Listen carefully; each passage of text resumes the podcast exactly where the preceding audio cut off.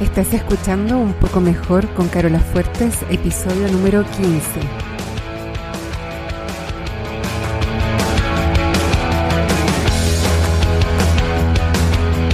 Porque cada día, cada minuto, puedes elegir estar un poco mejor. Y así, poco a poco, sin darte mucho cuenta, tu vida se transforma de dentro hacia afuera en la que siempre quisiste.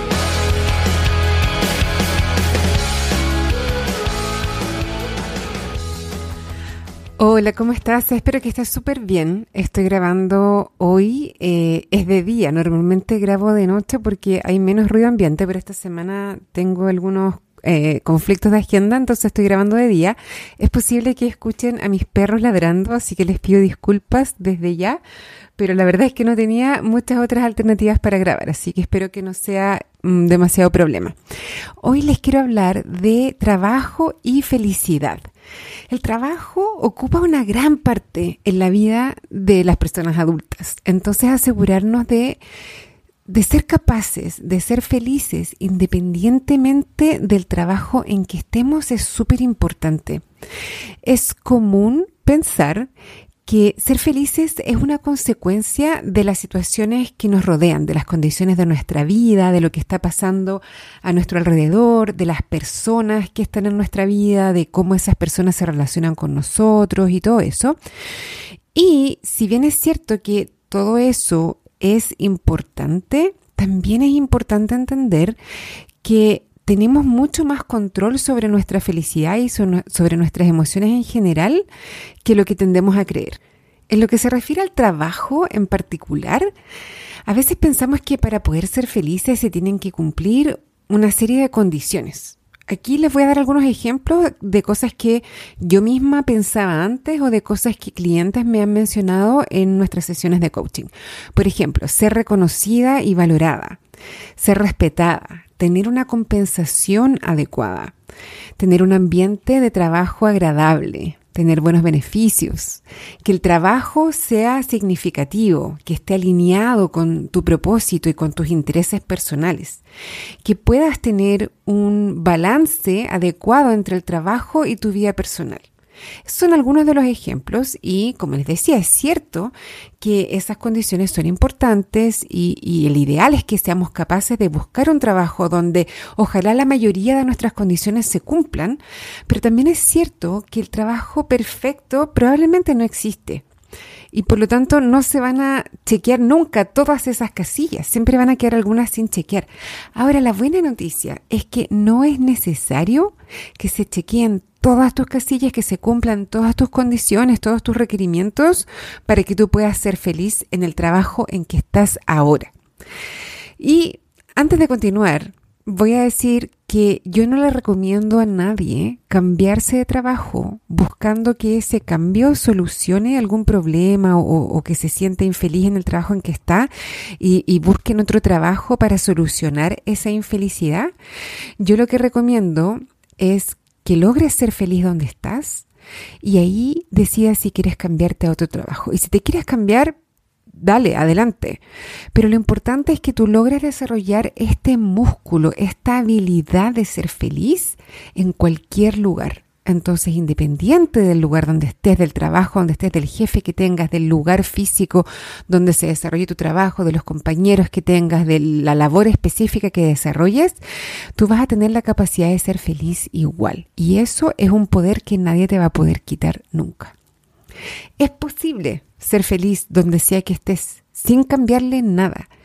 Y esto es considerando que donde estás ahora, seguro que hay cosas que te gustan y otras cosas que preferirías que fueran distintas. Porque ser feliz, como te decía recién, es una habilidad que se puede aprender y practicar y que es independiente de las circunstancias que te rodean.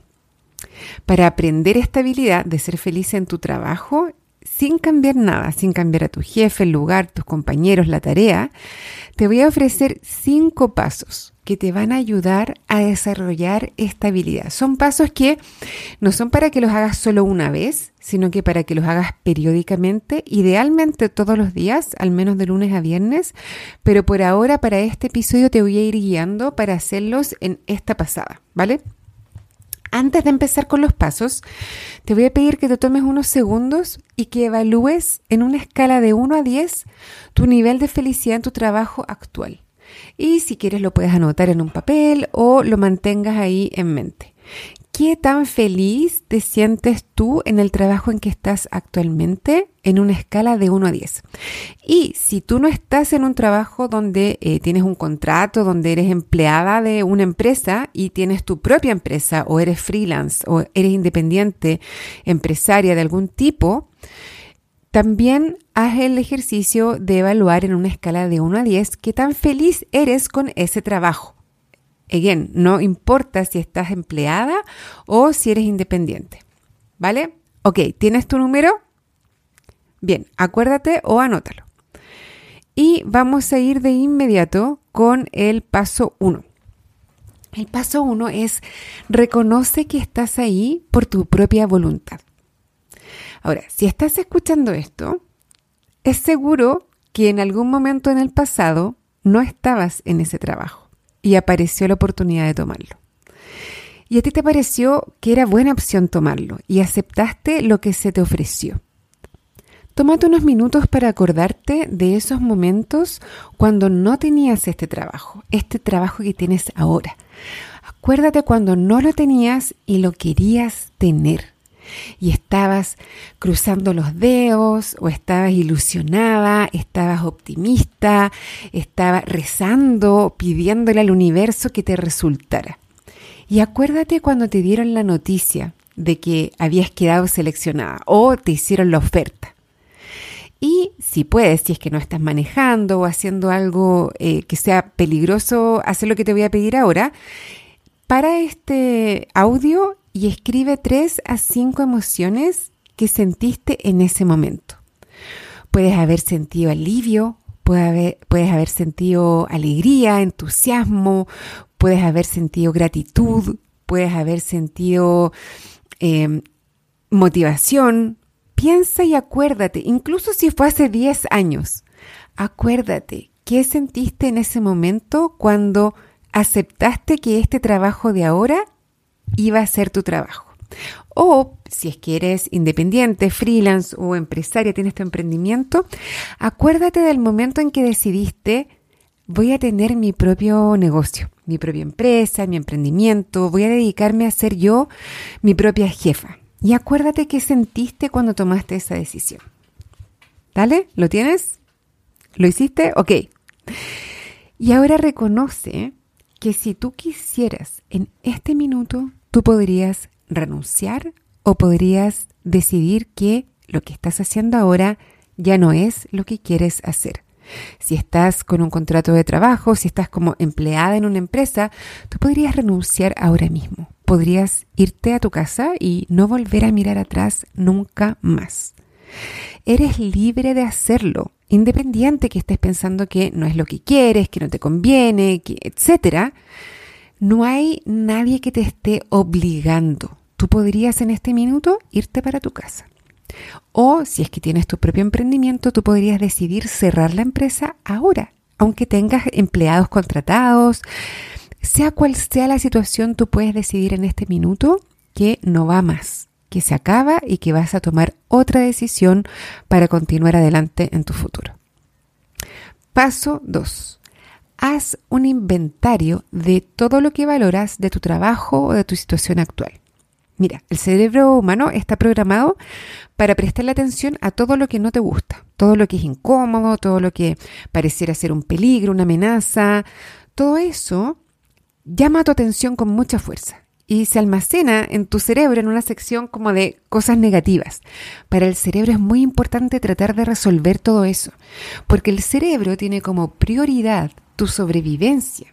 No sabe que esta vida moderna que tenemos ahora no es realmente peligrosa, no hay amenazas reales. Pero para el cerebro todo lo que tú consideras como negativo, como que no te gusta, como anómalo, incómodo, lo va a almacenar en esta zona y donde va a darle mucha atención y va a estar constantemente tratando de resolverlo. Todo lo positivo se guarda en otra sección, que son cosas positivas, pero el cerebro no les presta mucha atención a no ser que tú hagas el ejercicio consciente de darles atención y repasarlas, traerlas a tu, a tu conciencia. Por eso es tan importante hacerlo intencionalmente con la mayor frecuencia que puedas, porque si no el cerebro, cuando andas en piloto automático, no lo hace. Idealmente todos los días y no necesitas más de tres minutos por la mañana para hacer un inventario de todo lo que te gusta de tu situación actual. Ponle pausa a este video y tómate tres minutos para escribir todas las cosas positivas de tu trabajo actual. No minimices nada, no descartes nada como que es demasiado chico, es irrelevante. Pueden ser cosas como mi silla es súper cómoda o mi puesto queda cerca de la impresora, me llega luz natural o la empresa es súper prestigiosa o siento que soy un verdadero aporte a mi equipo o creo que he podido aprender un montón de cosas que si no estuviera haciendo lo que estoy haciendo ahora no habría aprendido o si es que mm, eres freelance o tienes tu propia empresa, puede ser que tienes mucha flexibilidad, no tienes que pedirle permiso a nadie para ir al colegio de tus hijos, a algún acto, función, o para ir al médico. Puede ser que tú armas tu propio horario, puede ser que te puedes tomar todas las vacaciones que tú quieras, puede ser que trabajas desde tu casa, puede ser que trabajas en buzo y en zapatillas, todo lo que valoras de tu situación actual. Puede que te cueste al principio empezar a escribirlas porque como te decía antes, el cerebro no está acostumbrado a hacer esto, está acostumbrado a fijarse en lo que no le gusta, pero ten un poco de paciencia, un par de minutos y tu cerebro va a empezar a encontrar cosas que sí valoras y que sí te gustan. Y empieza por las que son tal vez más detalles. Puede ser que tu computador es súper rápido o puede ser que tienes eh, compañeros de oficina que son súper agradables. Puede ser cualquier cosa y escribe un inventario completo de todo lo que valoras hoy del lugar o del trabajo que tienes. Paso 3. Acepta que es normal que haya cosas que no te gusten tanto. Este es como el, el otro lado de la moneda del paso anterior. Ya como te decía, tu cerebro las va a resaltar con mucho mayor importancia y te las va a estar recordando constantemente. No porque tu cerebro eh, esté en tu contra o, quiera que te sientas mal, sino que es su trabajo. Tu cerebro trata de ayudarte y piensa que si te ofrece todo el rato estas cosas que tú crees que no están bien o que son incómodas, que no te gustan, tú las vas a poder resolver. Por eso lo hace tu trabajo, el trabajo de tu conciencia es redirigir tu atención a lo que sí te gusta, es recordarle que hay cosas positivas, así como también hay cosas negativas, porque así es todo en la vida. Entonces, el paso tres es aceptar que es normal que haya cosas que no te gusten tanto. En otras palabras, aceptar que no es un problema y entender que por lo mismo no es necesario solucionar todas esas cosas. Solo es necesario aceptar que es normal y que no son un problema. Bien, vamos al paso 4. El paso 4 es asume la responsabilidad por tu felicidad. Ok, que tú te sientas feliz no es responsabilidad de tu trabajo, ni de otras personas en tu vida. Es tu responsabilidad y de nadie más. Y esto es una excelente noticia, Gracias a Dios, gracias al cielo, al universo, que es tu responsabilidad y no de tu trabajo ni de nadie más, porque tú eres quien mejor sabe cómo lograrla. Los demás, incluso cuando quieren, cuando tienen las mejores intenciones, no son tan hábiles, no tienen el mismo conocimiento que tienes tú, el nivel de profundidad de conocimiento que tienes tú para saber lo que te gusta y lo que no te gusta. Tómate unos minutos ponle pausa a este audio y concéntrate. Escribe 5 a 10 cosas que puedes hacer para hacerte más feliz a ti misma en tu trabajo. Pueden ser cosas sencillas, como por ejemplo, voy a bloquearme 30 minutos este próximo lunes a las 10 de la mañana para organizar mi escritorio. Puede ser tu escritorio físico o tu escritorio del computador, donde organizas tus archivos, tus carpetas, etc. para que sea más fácil encontrar todo lo que necesitas encontrar y que todo lo que usas con más frecuencia esté más accesible. Puede ser lo físico, puede ser lo virtual en tu computador. O puede ser, voy a llegar todos los días 10 minutos antes a mi puesto de trabajo, ya sea que estés en tu casa o que estés en una oficina física, para poder hacerte un té o un café y tomártelo con calma y poder escribir cuáles son tus prioridades para el día. Escribe 5 o 10 cosas. Pídele a tu cerebro que te dé al menos 5, ojalá 10 cosas que tú puedes hacer para hacerte más feliz el día. Puede ser, ¿sabes qué? Mm, cada dos horas me voy a estirar. Voy a hacer dos minutos de estiramientos. O puede ser, voy a preocuparme de que tengo todas las reuniones con espacios suficientes para poder cambiar mentalmente de switch y cambiar de tema de una manera fluida. Cualquier cosa, lo que sea importante para ti, asume la responsabilidad. Otras personas no van a cuidar eso para ti. Eres tú la responsable.